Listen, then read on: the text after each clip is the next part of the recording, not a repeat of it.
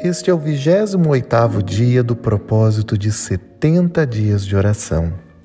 E eu quero te convidar mais uma vez a respirar junto comigo.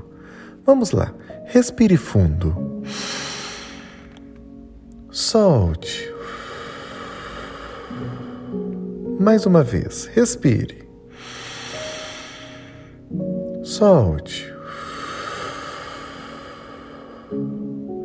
Continue fazendo isso, inspirando, expirando, se concentrando na presença de Deus, que é o próprio fôlego da vida. Vamos orar. Senhor, nós respiramos em tua presença, nos lembrando que tu és o nosso fôlego. Quando os nossos pulmões se enchem de ar, nós entendemos, ó Deus, como é bom poder respirar, poder receber a vida que vem de ti. E nós te pedimos, Senhor, nos ajuda a viver da melhor forma. Nós queremos cumprir o teu propósito. Nós queremos ser aquilo que o Senhor sonhou. Eis-nos aqui em tua presença, no nome de Jesus. Amém.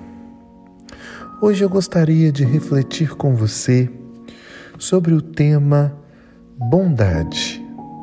A bondade é mais uma manifestação do fruto do Espírito, e para isso eu quero te convidar a ler comigo a carta de Tiago, no capítulo 4, versículo 17. A palavra do Senhor diz assim: Aquele, pois, que sabe fazer o bem e não o faz, comete pecado. Quando nós pensamos na bondade e pensamos também na benignidade, muitas pessoas acreditam que são duas palavras que expressam o mesmo significado. Contudo, elas são diferentes, representam um sentido diferente. A benignidade representa algo do ser, algo do caráter de uma pessoa, alguém que é benigno, que é o oposto de maligno. Agora, a bondade está associada às ações, aquilo que eu faço. Ações bondosas seria então uma atitude. Na verdade, a gente pode até pensar que a bondade é justamente a atitude exercida por aquele que é benigno. E por que, que é importante pensar na bondade como um fruto do Espírito, como parte desse processo de transformação no qual estamos inseridos? Primeiro, Deus é bom. Deus é bom. As ações de Deus são bondosas. Deus revela bondade em cada uma das suas ações ainda que aos nossos olhos nós possamos interpretá-las como algo desconfortável. Mas tudo o que Deus faz é bom, revela a sua bondade. Meus irmãos, o Espírito Santo está gerando em nós esse caráter a cada dia mais parecido com o Senhor e que resulta em ações que também revelam o quanto nós somos parecidos com o Senhor em tudo aquilo que fazemos. E já que a bondade está associada às ações, eu gostaria de refletir com você em como essas ações de bondade elas podem ser e devem ser desenvolvidas em nossa vida. A primeira coisa que eu gostaria de destacar é que a bondade precisa ser desenvolvida através das nossas palavras. O livro, o profeta Isaías, no capítulo 50, versículo 4, fala assim: O Senhor me deu uma língua erudita, para que eu saiba dizer a seu tempo uma boa palavra ao que está cansado. A bondade precisa fazer parte das nossas palavras, porque é através da palavra que a gente constrói, mas também é através da palavra que a gente destrói. Em quantos lares espalhados pelo mundo nós temos visto tantas palavras ferinas destruindo vários corações e revelando a maldade, a perversão, o ódio, enfim, tudo aquilo que não é propósito do Senhor. Mas no texto que nós acabamos de ler, olha o que o profeta está dizendo: O Senhor me deu uma língua erudita. Ou seja, o Senhor me deu uma língua capacitada, preparada, lapidada, aperfeiçoada, para que eu saiba dizer ao seu tempo. O que, que é isso? Uma pessoa bondosa, ela sabe utilizar as palavras no tempo certo, na hora certa, ainda que seja uma palavra de correção, ainda que seja uma chamada de atenção, ainda que seja um pedido de mudança. A pessoa bondosa sabe empregar as melhores palavras a fim de que essas palavras sejam boas se nós queremos viver um processo de transformação, a gente precisa aprender a falar. A gente precisa aprender a comunicar aquilo que nós pensamos, aquilo que nós acreditamos, aquilo que nós sentimos, mas precisa ser uma boa palavra. Por isso que a bondade vem como manifestação do fruto do Espírito. Porque se eu estou andando em espírito, é o próprio Espírito que vai tomar conta daquilo que sai dos meus lábios. Então eu te pergunto: o que tem saído dos seus lábios nesses últimos dias? São palavras bondosas? São palavras que constroem? São boas palavras ditas no tempo certo? Porque Deus te deu uma língua erudita? Ou você está se entregando à carnalidade, aos prazeres desta terra e a sua língua tem sido utilizada como uma ferramenta até mesmo diabólica para destruir? Nunca é tarde para mudar, nunca é tarde para se arrepender. A bondade também, meus irmãos, ela precisa ser expressa através das nossas atitudes.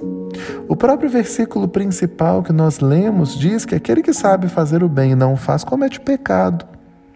E o Salmo 34, versículo 14 também diz assim: Aparta-te do mal e faze o bem, busque a paz e segue-a. Ou seja, a Bíblia nos encoraja a fazer o bem, a tomar uma atitude, a praticar o bem. Tem muitas pessoas que, infelizmente, ficam presas nos próprios interesses e ficam impedidas, bloqueadas de fazer o bem. Elas estão presas, presas a ideias de que serão diminuídas, humilhadas, ou então de que serão exploradas. Dessa forma, nós jamais romperemos, nós jamais viveremos um processo de transformação adequado. É lógico que nós não devemos carregar algumas pessoas é, nas costas, por assim dizer, né? não, não devemos fazer por aquelas pessoas que realmente são interesseiras, porque o mundo está repleto também de pessoas aproveitadoras, oportunistas. Mas ao mesmo tempo, se nós entendemos que a bondade é um fruto do Espírito, o Espírito também nos traz discernimento para que nós possamos fazer o bem de uma forma adequada, mostrando para as pessoas que existe um novo jeito de viver. Mesmo que não seja fazendo tudo para aquela pessoa, mas eu posso ensinar, ajudar, orientar e Deus pode nos usar de forma poderosa através das nossas ações. Quando nós trazemos as ações bondosas para o nosso dia a dia, isso nos lembra de um serviço em amor. Isso nos lembra de um serviço que toca o coração de pessoas. Quantos casamentos estão acabando porque os seus cônjuges esqueceram como é prazeroso tomar uma atitude bondosa para o seu parceiro. Começa a se criar uma, uma ideia de competição dentro do lar, um clima cada vez mais de guerra, de batalha, e não é isso que Deus quer. Pelo contrário, o que Deus quer é que nós pratiquemos ações bondosas, porque é através das nossas boas obras que a nossa luz vai resplandecer diante dos homens. Jesus disse: Assim resplandeça a vossa luz diante dos homens, para que vejam as vossas boas obras e glorifiquem a vosso Pai que está nos céus. Isso significa que são as nossas obras é que têm que aparecer. Obviamente, não para que a glória seja nossa, mas para que a glória seja de Deus. Mas as boas obras são feitas por nós. As pessoas precisam ver em nós a bondade, elas precisam ver em nós a manifestação do desejo de Cristo.